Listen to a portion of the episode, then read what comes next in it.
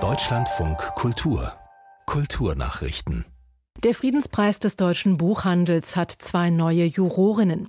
Die Schriftstellerin und Kulturwissenschaftlerin Mitu Sanyel und die Buchhändlerin Christiane Schulz-Rother wurden in den neunköpfigen Stiftungsrat des Friedenspreises berufen, wie der Börsenverein des deutschen Buchhandels in Frankfurt am Main mitteilte.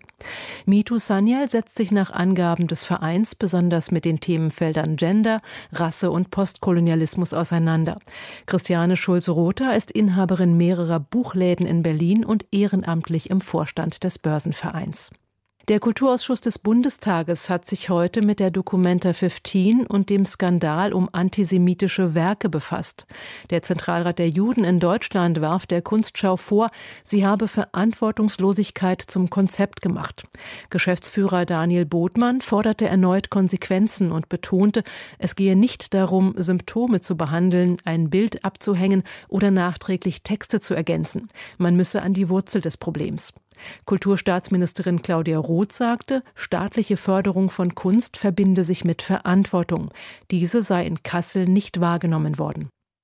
Ein Forscherteam hat Dutzende Briefe der früheren schottischen Königin Maria Stuart entschlüsselt und dabei rund 50 unbekannte Geheimschriften entdeckt.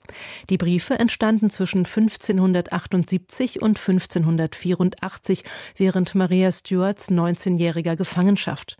Die Königin nutzte die Geheimschriften unter anderem, um mit dem damaligen französischen Botschafter in England zu kommunizieren, einem wichtigen Verbündeten. Dem Forscherteam zufolge schrieb sie oft von den schlechten Bedingungen in der Haft, gesundheitlichen Leiden oder Verhandlungen über eine mögliche Freilassung mit ihrer Cousine Königin Elizabeth I.